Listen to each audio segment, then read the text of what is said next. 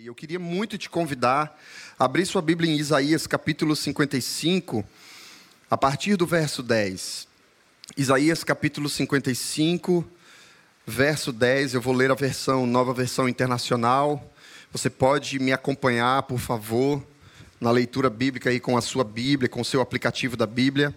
Isaías 55, do verso 10 em diante, diz assim a palavra de Deus: Assim como a chuva e a neve descem dos céus e não voltam para ele sem regarem a terra e fazerem-na brotar e florescer para ela produzir semente para o semeador e pão para o que come, assim também ocorre com a palavra que sai da minha boca. Ela não voltará para mim vazia, mas fará o que desejo e atingirá o propósito para o qual a enviei. Vocês sairão em júbilo e serão conduzidos em paz. Os montes e colinas irromperão em canto diante de vocês, e todas as árvores do campo baterão palmas. No lugar do espinheiro crescerá o pinheiro, e em vez de roseiras bravas crescerá a murta. Isso resultará em renome para o Senhor, por sinal eterno que não será destruído. Você pode fechar seus olhos, vamos orar ao Senhor mais uma vez. Pai, obrigado pela Sua palavra, porque ela é a verdade. A Sua palavra é quem nos santifica, é a Sua palavra quem nos justifica, é a Sua palavra quem transforma o nosso entendimento, quem ilumina a nossa mente para nos converter à plenitude da Sua vontade. É por causa da Sua palavra que viemos hoje, é pela Sua palavra que nos reunimos, é por causa da Sua palavra que cremos, e porque cremos na Sua palavra, cremos também na certeza e na convicção de que o Senhor está aqui e que a Sua palavra é suficiente para transformar qualquer circunstância da nossa vida em favor da sua glória e que essa seja a nossa oração e o nosso coração diante do Senhor e diante da sua palavra nessa tarde. Em nome de Jesus, se você crê comigo, diga amém. Amém. Deus é bom. A ciência da matemática tem um conceito chamado teoria do caos. A teoria do caos é a área da matemática que estuda como pequenas diferenças em condições iniciais, dentro de sistemas dinâmicos e complexos, podem causar resultados distintos. Entendeu? Naturalmente, se você é uma pessoa sã como eu, não entendemos, mas deixa eu tentar traduzir de forma objetiva o que a teoria do caos nos propõe a entender. Não importa a complexidade de um cálculo ou de um processo, qualquer mudança que você faça no começo ou no meio desse processo, por menor que seja, ela se traduz em, uma, em um resultado, em uma mudança complexa e muito diferente no final desse processo. Ficou mais fácil a gente entender? Teoria do caos é o entendimento da ciência da matemática que nos faz entender que uma vírgula, um menos, um mais, uma divisão e qualquer menor pequeno que seja a alteração que nós fazemos em um processo complexo, o resultado disso é muito grande lá no final. Me acompanhou? Dentro do processo de teoria do caos, um homem chamado Cadê ele? Edward Lorenz, que é um matemático meteorologista dos anos 60, trouxe o conceito do efeito borboleta. Você já ouviu falar do efeito borboleta? Quem assistiu o filme Efeito Borboleta não levanta a mão, pode ser que seja pecado aqui, eu não sei. Mas o irmão já levantou, não é pecado então, tá certo, irmão? O efeito borboleta é um princípio que nasce da teoria do caos. E o efeito borboleta tem um conceito, segundo Edward, Edward Lawrence, que diz que o bater das asas de uma borboleta pode gerar um tornado no outro canto do mundo. Então, a teoria do caos nos dá o um entendimento de que, por menor que seja a alteração que eu faço em um processo, por mais complexo que seja, essa pequena alteração ela é forte o suficiente para alterar o resultado final dessa complexidade de processo. O efeito borboleta diz que o bater de asas de uma pequena borboleta em um lado do mundo pode estar produzindo um tornado do lado de lá do mundo. Você consegue captar essas duas informações junto comigo para entendermos aquilo que, de alguma forma, a profecia de Isaías está tentando revelar a nós sobre uma característica que Deus tem.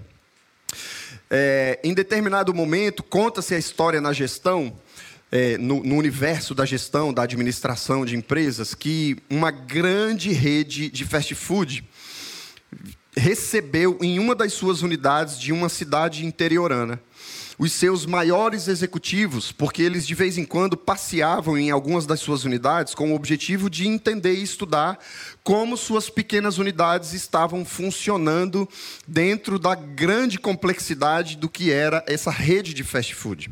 Então, os seus principais executivos, ao chegar em uma das suas pequenas unidades, se depararam com o gerente, com o franqueado daquela loja e começaram a conversar e conhecendo um pouco das estruturas que aquela unidade tinha, estavam passeando em um corredor e trombaram com uma senhora que trabalhava naquela unidade.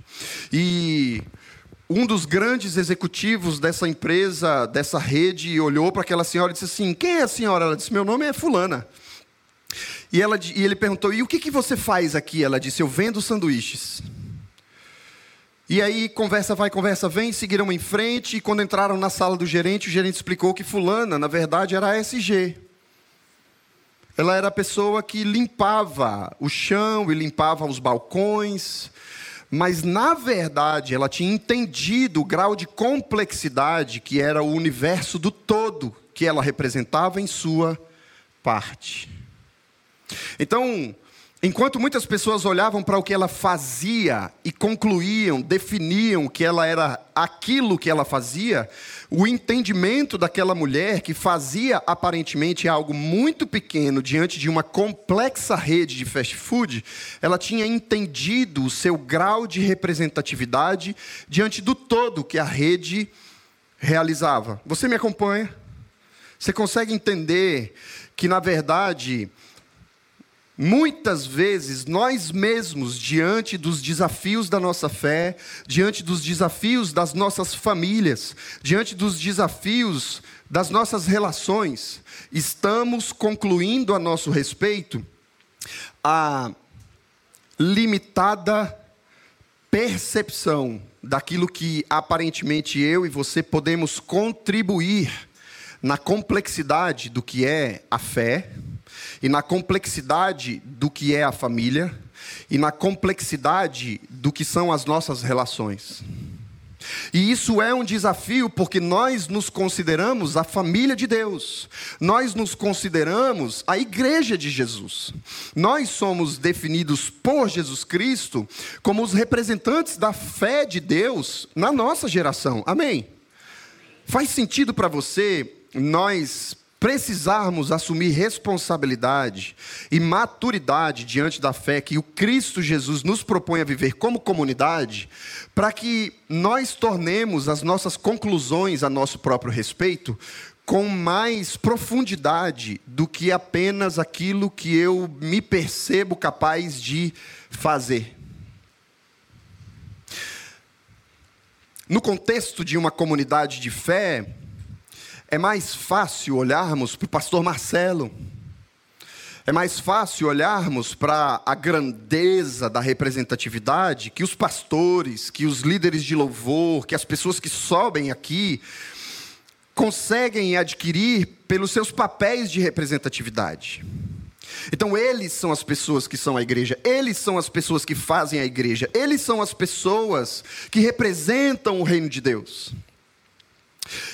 Quando concluímos isso, olhando para o macro, olhando para o complexo, olhando para a grandeza do que isso tudo representa, perdemos a sensibilidade de reconhecer que o reino de Deus é para todos nós, e que o Espírito de Deus foi derramado sobre toda a carne, e que todo aquele que o recebeu em Cristo Jesus, Deus deu a eles o poder de serem chamados filhos de Deus. Então eu e você independente das limitações daquilo que temos capacidade e habilidade e virtude para oferecer para o complexo que é a comunidade dos santos, é exatamente o que define o resultado final daquilo que se faz aqui. Você me acompanha, meu irmão?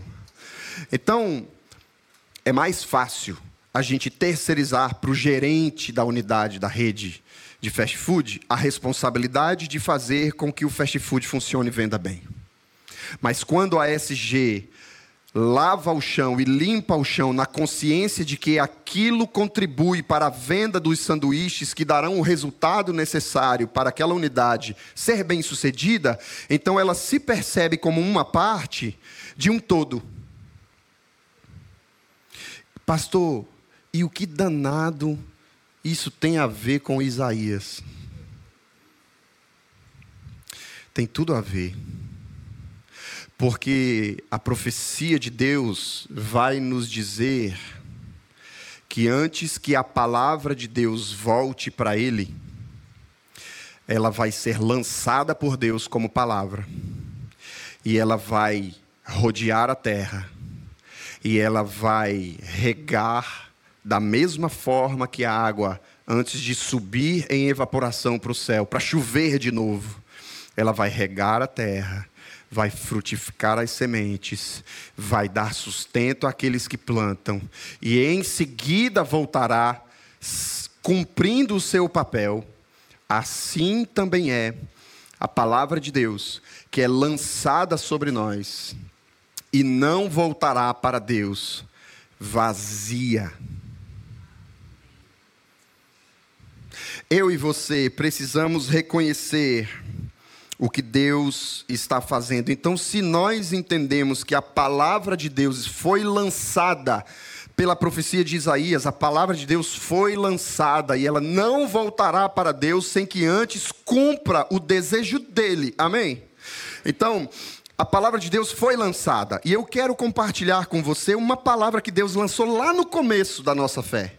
Você me acompanha? Hebreus capítulo 11, verso 1. Hebreus capítulo 11, aliás, Gênesis capítulo 12, verso 1. Gênesis capítulo 12, verso 1.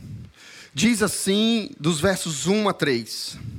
Ora, o Senhor disse a Abraão: Sai-te da tua terra e, é, e da tua parentela e da casa de teu pai, para a terra que eu te mostrarei. E far-te-ei uma grande nação e abençoar-te-ei e engrandecerei o teu nome, e tu serás uma bênção. E abençoarei os que te abençoarem, amaldiçoarei os que te amaldiçoarem, e em ti serão benditas o quê? Todas as famílias da terra. Lançou-se a palavra lá no princípio da fé, porque Hebreus vai dizer que o que foi imputado por justiça diante de Abraão, na verdade, Paulo vai dizer que o que foi imputado como justiça para Abraão foi ele ter crido na palavra que Deus lançou sobre ele. E que palavra é essa? É uma palavra que, para os olhos estéticos da nossa superficialidade, é vazia. Sai daí, da tua casa, da tua terra, da tua parentela, e vai. Para onde? Ah, eu vou te mostrar. Ninguém sai da sua casa para vir para Batista Zona Sul sem saber o endereço. Ninguém sai consciente de um movimento sem saber o seu fim, a não ser que viva pela fé. A não ser que faça um movimento, por menor que seja, diante de uma convicção de fé que nos garante o fim, mesmo sem que eu e você vejamos o processo. Você está me acompanhando, irmão? Você consegue perceber que o que Deus está tentando fazer nas nossas famílias define aquilo que você tem vivido por fé no seu núcleo familiar? Como uma parte de um todo, que tem como objetivo fazer cumprir a vontade de Deus e não a sua, meu irmão. Sabe qual é o desafio das nossas famílias dos dias de hoje? É que a gente quer que elas sejam do jeito que a gente idealizou antes de nós formarmos família. E isso é um grande desafio, irmão. Sabe por quê? Porque eu jamais parei para imaginar que a minha esposa não pensaria como eu penso. E quando eu entrei no meu casamento, eu deparei com o desafio de perceber que minha esposa não sou eu. Acredita? Graças a Deus. Que dois de mim, irmão. Eu só a graça, dois de mim, acho que nem ela. Eu e você precisamos entender que Deus lançou uma palavra lá para Abraão. E ele disse: Sai da tua terra, da tua parentela, da casa do teu pai e vai para um lugar que eu ainda vou te mostrar. E se você fizer isso, a sua fé será semente de palavra suficiente para que um dia ela volte para mim, mas não vazia. E a prova de que essa fé invisível se revelará a nós e a Deus e a todos os que podem testemunhar isso é a minha família e a sua família serem uma bênção. Deus estava profetizando sobre a minha família e sobre a sua família quando convidou Abraão para sair da sua casa. Você consegue se colocar numa visão maior do que o contexto do seu dia a dia para perceber que nós estamos falando de algo muito grande. E que na grandeza da história que ao longo dos séculos Deus está construindo desde a fé de Abraão até os dias de hoje, o que nós representamos e o que a minha família representa numa perspectiva de fé é pequeno demais para eu acreditar que sou suficientemente valioso para mudar a natureza e a ordem do que Deus está tentando fazer quando tenta fazer da minha família e da sua família uma bênção. Porque toda vez que a minha família e a sua família revelam virtudes e bênçãos que nasceram da palavra profética de Deus a Abraão, a palavra de Deus está se cumprindo em nós. Mas a gente não sabe fazer família do jeito que a gente acha que Deus quer. A gente acha que dez minutos de oração pelos nossos filhos não resolve o problema da complexidade que são os nossos filhos. Aí a gente não ora. Dez minutos. A gente acha que dar bom dia para a esposa de manhã é coisa pequena demais para justificar a complexidade das emoções e dos pensamentos que uma mulher pode pensar dentro de casa. Então a gente não dá bom dia. Amém, irmãs?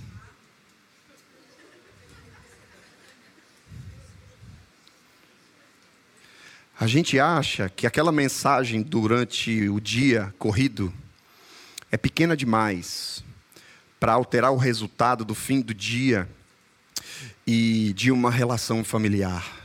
Então a gente não manda mensagem. A gente é só SG. A gente não vende sanduíches. A gente não é o elemento, parte de um todo, que garante que a palavra que Deus profetizou para Moisés há muitos anos atrás é suficiente para se revelar na minha vida e na minha família hoje. Então a gente não crê. A gente joga a responsabilidade da fé para Abraão como se ele fosse o essencialmente necessário para fazer revelar aquilo que eu sou pequeno demais para revelar. Ah, deixa para a família do pastor resolver isso. A minha é essa complexidade mesmo. A minha, pastor, é porque você está falando isso aí bonito, mas é porque assim, o senhor não conhece minha esposa. Mas o senhor não conhece a minha. Ah, mas é porque o senhor não conhece meus filhos. Mas o senhor não conhece os meus. Mas, pastor, é porque o senhor não sabe como as coisas tocam lá em casa. Mas o senhor também não sabe como as coisas tocam lá na minha. E se a gente for fazer das nossas diferenças e das nossas complexidades uma competição para provar quem está mais sofrido, a fé de Deus lançada em uma palavra de esperança lá para Abraão não encontrará a nossa família. E se ela não encontrar a nossa família, o resultado disso no final do processo pode ser absolutamente diferente daquilo que Deus vinha planejando para mim e para você e para essa comunidade de fé.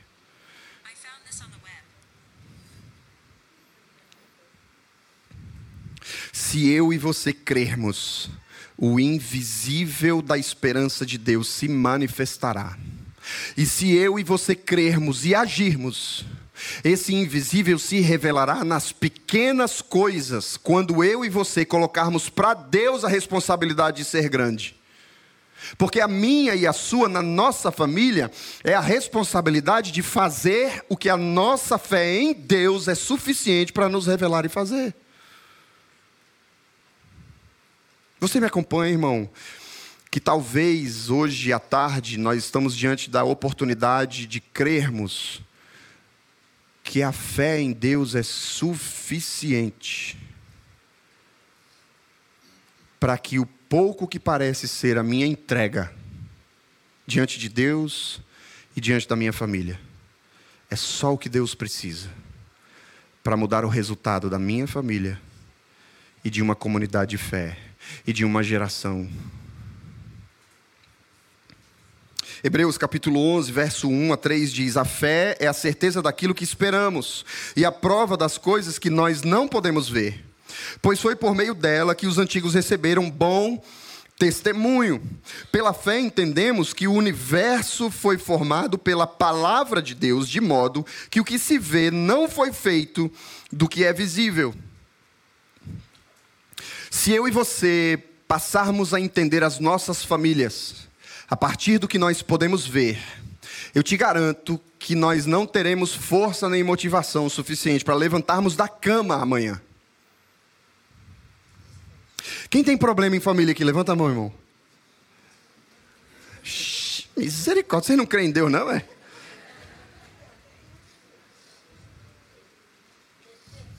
Se nós levantarmos amanhã, voltando os nossos olhos para os problemas que nós temos para encarar, não levantaremos da cama. Mas se a fé que temos em Deus é a garantia e a certeza de que o que ele prometeu a Abraão se revelará na minha casa, então eu não preciso ver para crer. E aí eu levantarei, e por mais que a minha mente diga que o que eu tenho a oferecer para minha família é muito pequeno, a fé em Deus torna o pequeno suficiente para mudar o resultado de uma geração. Você me acompanha, irmão? Eu vim aqui para te dizer uma coisa. Não importa o que você pode fazer, se antes de poder você não está disposto a crer. A minha família e a sua família só serão uma bênção se crermos.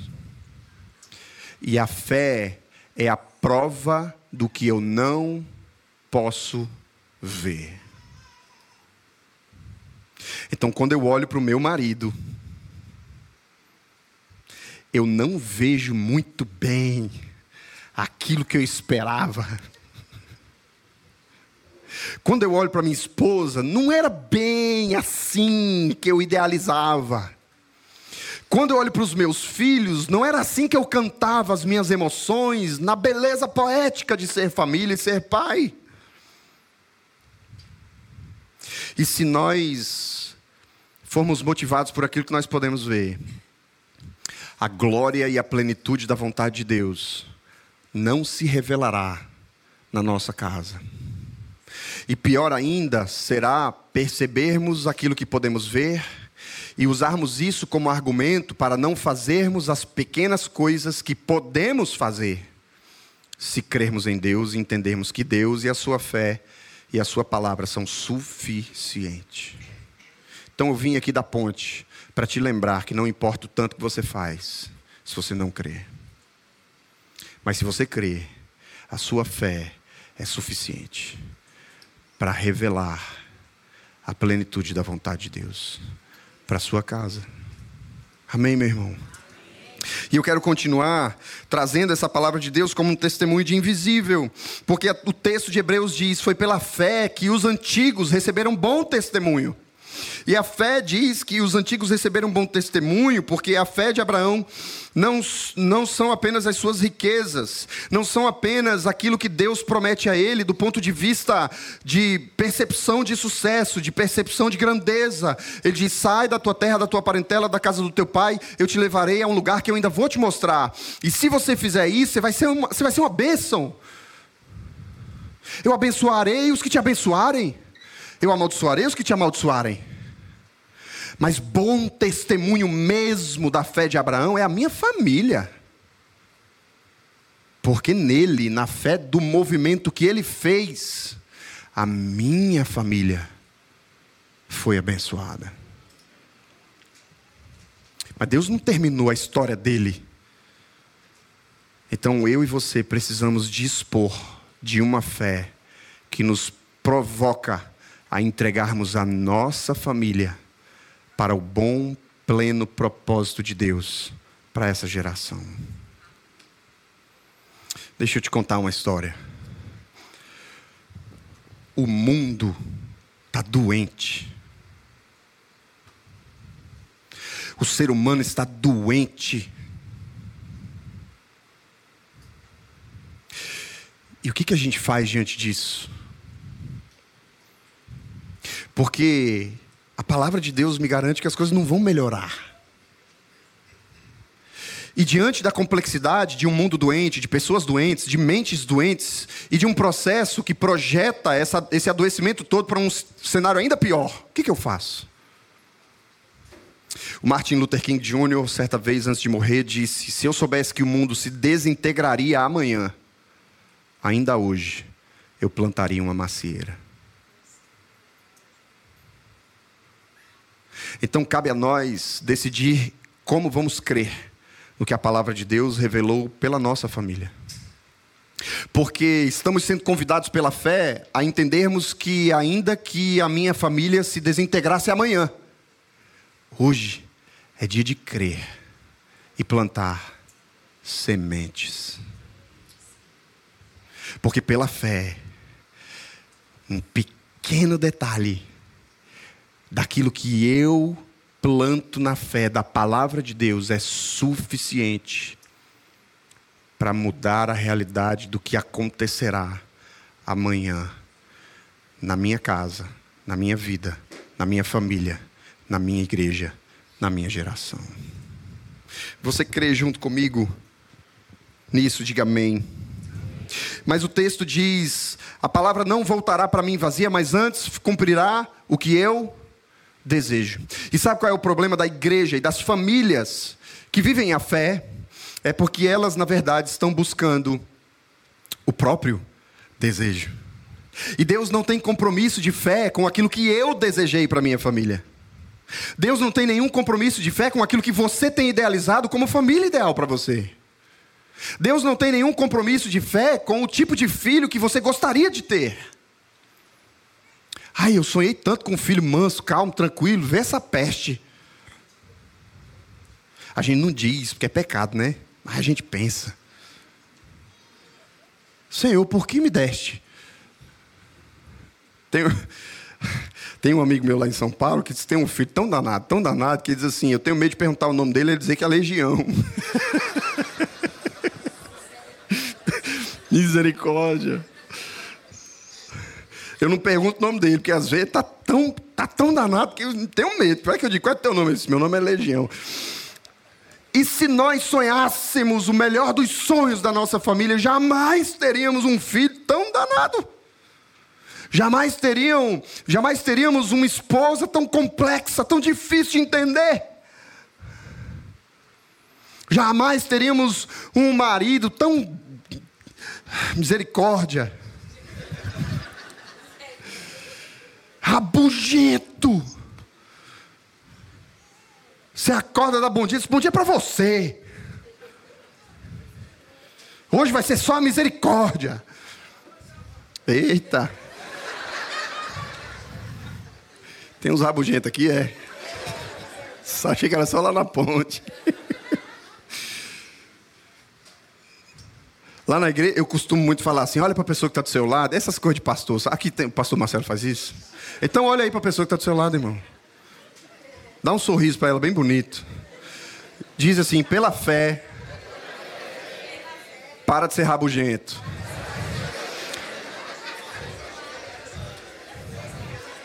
Olha para a pessoa que está do seu lado. E, e continua dizendo: Eu vou matar a saudade de vocês de olhar para a pessoa que está do seu lado agora. E diz assim: talvez esse pouquinho que você faz seja suficiente para transformar o futuro dos teus filhos.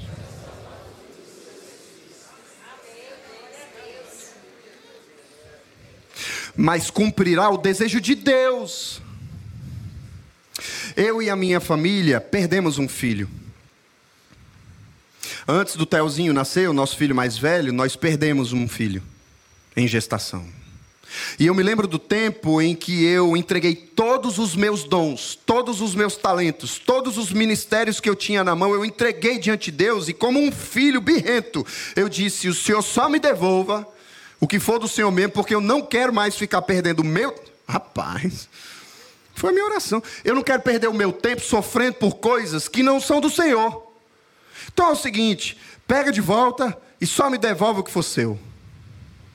E enquanto o senhor não aparecer voando assim, na cama da minha casa, para eu ter certeza que é o senhor, eu não vou fazer nada. E eu me lembro que três meses se passaram, silêncio total, até que Deus começou a falar. E a primeira coisa que Deus falou no meu coração foi assim: eu estou falando o tempo todo, você é que está birrento e não quer me ouvir. Aí depois da primeira cacetada, Aí eu falei assim: então vou prestar mais atenção. E uma das coisas que ele me falou foi que às vezes a perda não diz respeito a mim.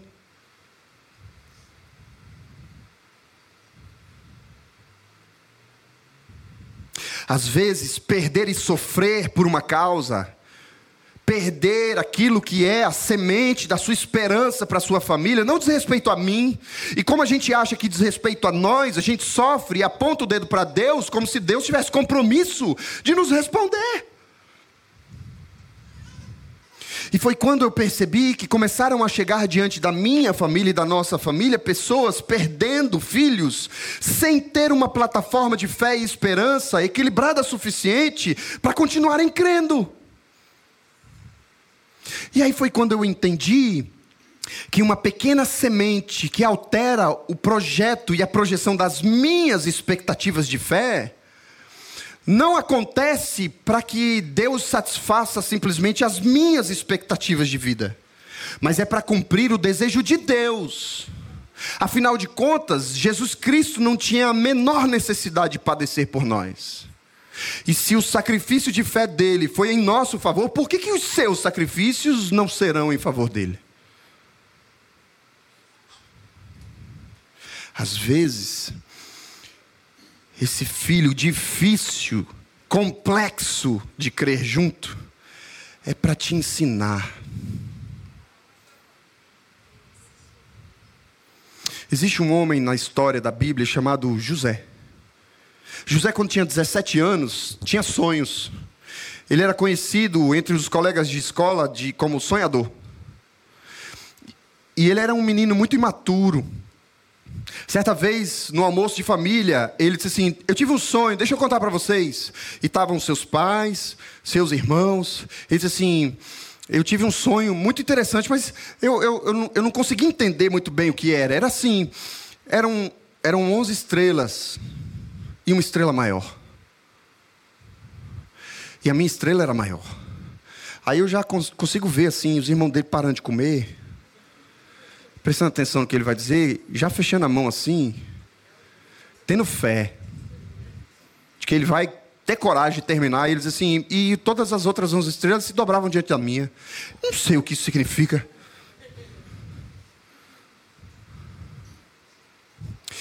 E a família de José, por causa da imaturidade dele, prende ele. Os irmãos dele botam ele num buraco e bem pertinho, para ele poder ouvir, ficam decidindo como vão matar o seu irmão. Quem tem irmão aqui, levanta a mão. Você já conseguiu parar para imaginar você pegar o telefone e ter uma linha cruzada de seu irmão decidindo matar você com outro irmão. Coração aflito, pela misericórdia de Deus, eles decidem não matá-lo, mas vendê-lo como escravo. E você consegue imaginar a oração desse José de 17 anos, dizendo assim: Mas e o meu sonho? Onde essas estrelas que estão pensando em me matar se dobrariam diante de mim. O Senhor me enganou. O Senhor não é fiel. E quando a gente vai ler a história de José, e durante o processo todo ele vai para o Egito, e ele vive como escravo, e depois ele começa a servir o rei, o faraó, e muitas coisas acontecem. Ele é tentado por uma mulher, mas ele foge dessa tentação, a mulher o condena, o acusa, ele volta, ele vai para a prisão de novo, continua tendo sonhos. E quando a gente vai lendo a história complexa da teoria do caos que é a vida de José, de vez em quando o texto bíblico para numa vírgula, numa pausa para dizer assim: "E o tempo todo Deus estava com José. Mas vai dizer isso para ele preso. Chega lá para visitar José na prisão, com 20, 23, 24 anos, diz assim: Deus está contigo, irmão.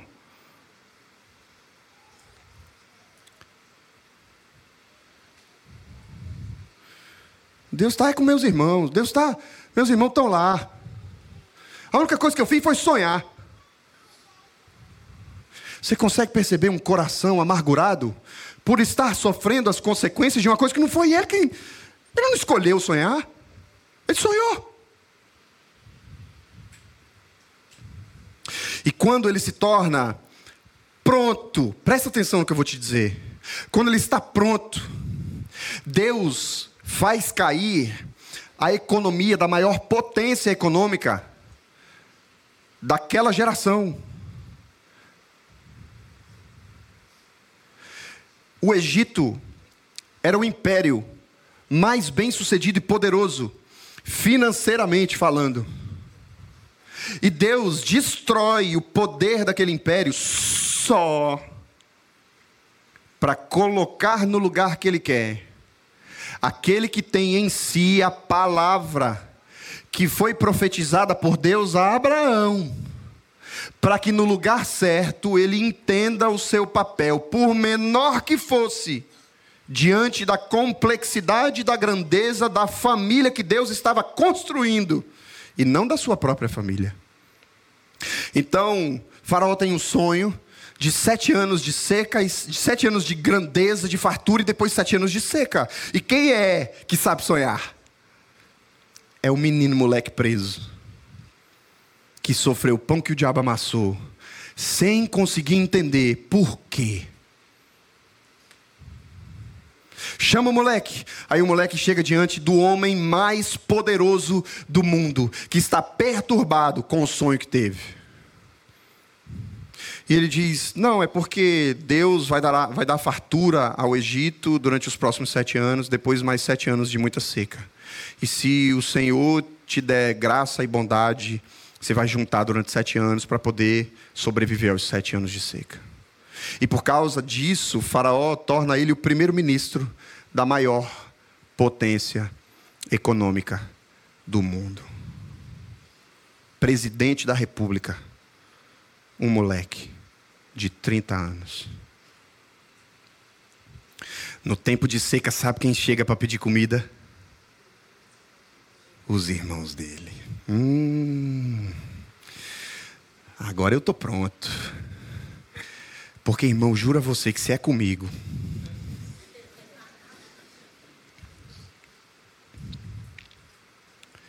E quando os irmãos de José descobrem que o primeiro-ministro da maior potência econômica do mundo é o irmão sonhador dele, deles, o medo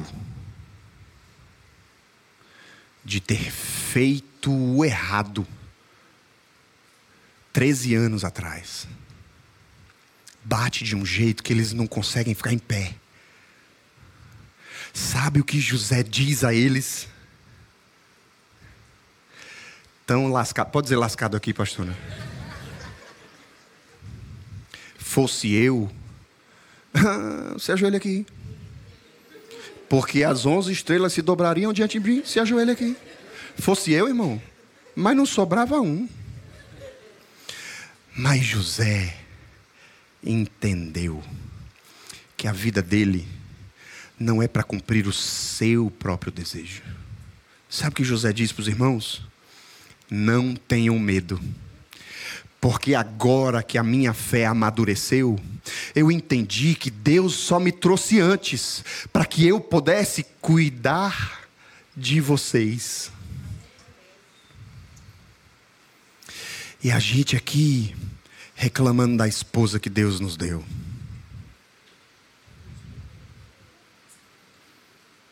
Fazendo orações ocultas na nossa mente sobre esse marido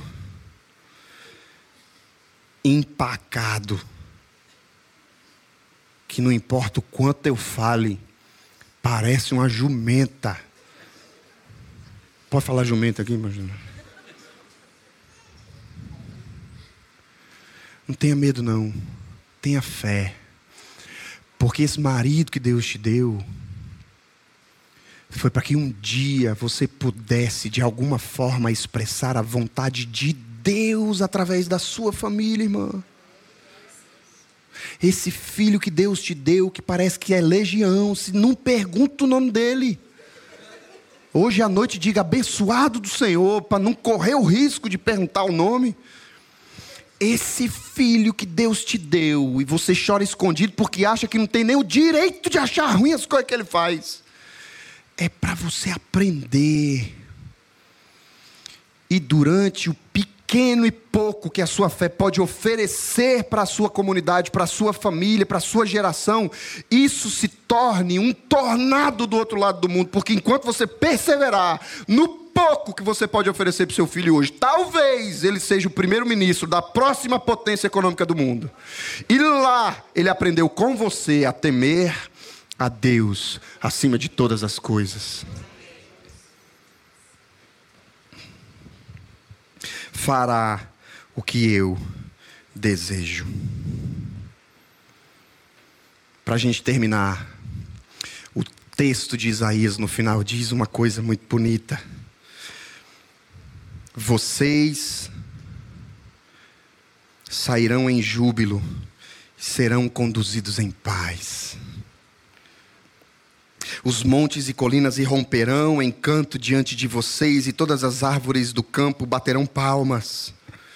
No lugar do espinheiro crescerá pinheiro e em vez de roseiras bravas, crescerá a murta, e isso resultará em renome para o Senhor, para sinal eterno que não será destruído, se a palavra de Deus voltar, não voltará vazia para ele.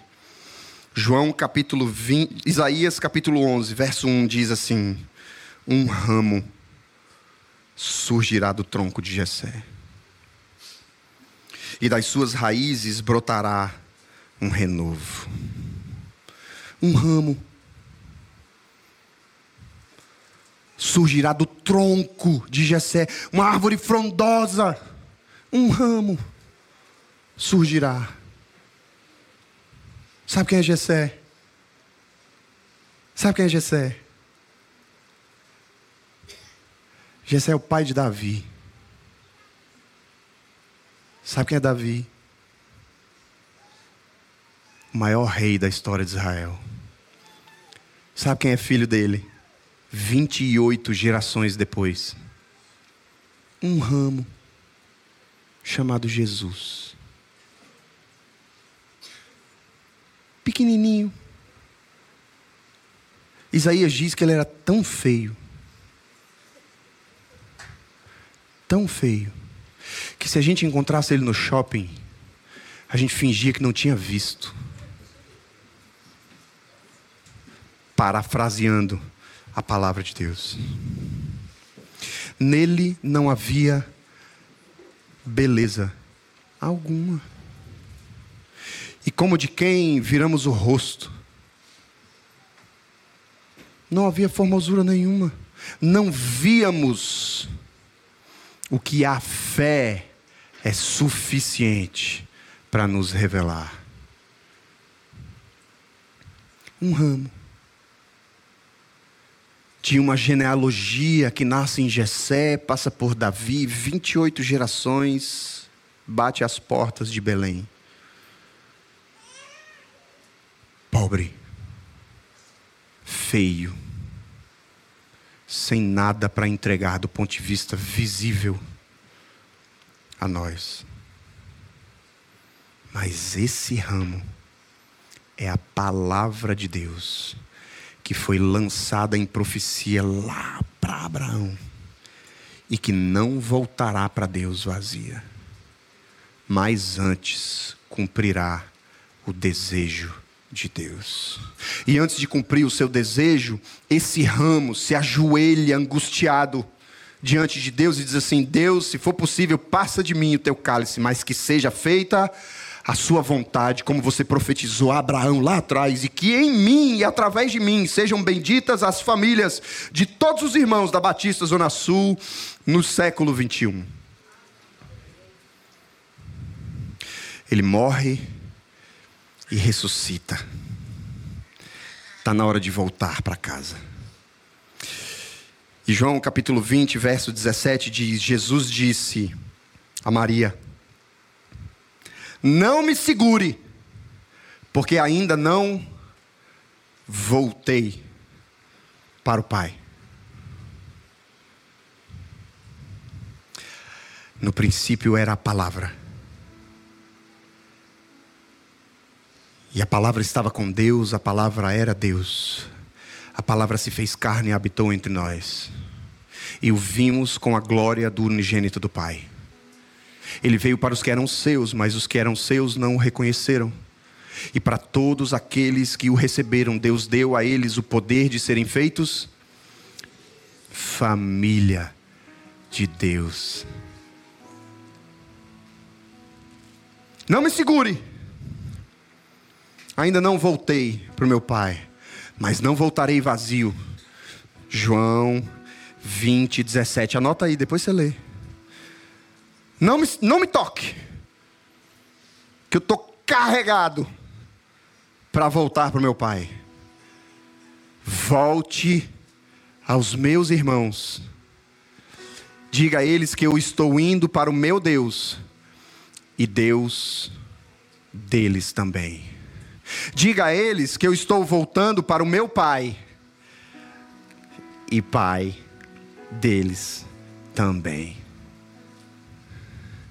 E em Cristo cumpriu-se a promessa de Abraão, que nele foram benditas todas as famílias da terra.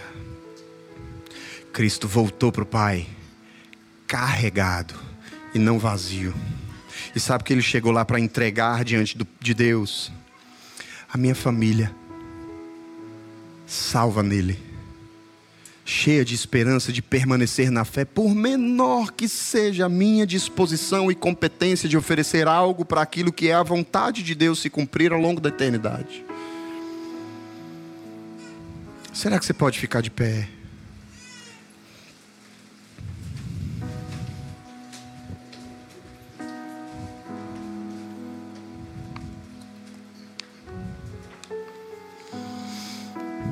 Eu queria te convidar a fechar os seus olhos agora. Porque eu queria muito orar por você, não para que seu filho deixe de ser necessariamente essa pessoa difícil que ele é e que tem feito você chorar de madrugada sozinha. Mas para que Deus faça cumprir a vontade dele ao longo da eternidade através da sua vida e da sua família, por menor que seja.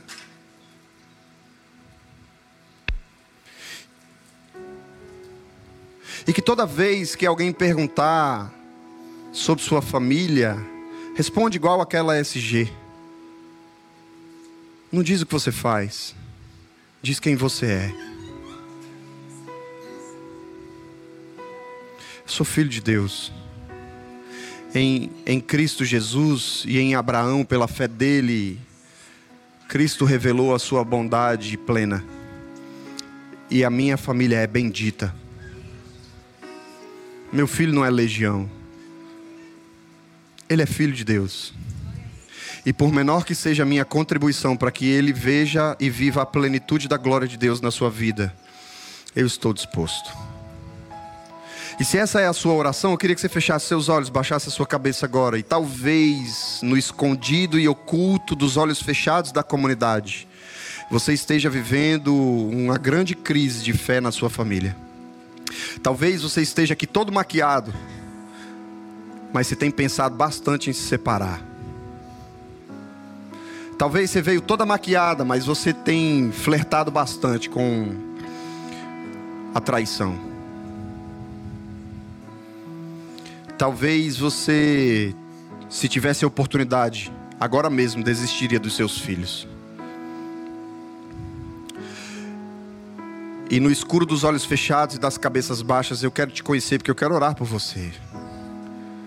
E como um ato de fé que ancora a sua esperança dos dias de hoje na fé de Abraão, aonde serão benditas todas as famílias da terra, incluindo a sua. Eu queria que nesse pequeno ato de fé você levantasse sua mão como quem diz: Eu preciso de oração, porque sem intervenção do Senhor eu não alcançarei a plenitude. Deus te abençoe, meu irmão. Deus te abençoe, Deus te abençoe. Deus te abençoe, Deus te abençoe, minha irmã. Deus abençoe, Deus abençoe você. Deus te abençoe, Deus te abençoe lá atrás. Deus te abençoe, minha irmã. Deus te abençoe, minha querida. Deus te abençoe. Em Cristo Jesus são benditas todas as famílias da terra e na esperança da fé, que não nos faz perceber apenas aquilo que eu posso fazer, aquilo que eu tenho sentido, mas na certeza de que a fé é a prova do que eu não consigo ver. Eu profetizo sobre a sua família uma bênção, eu profetizo sobre sua vida e sobre a sua casa a plenitude da glória de Deus, por mais que as circunstâncias digam o contrário.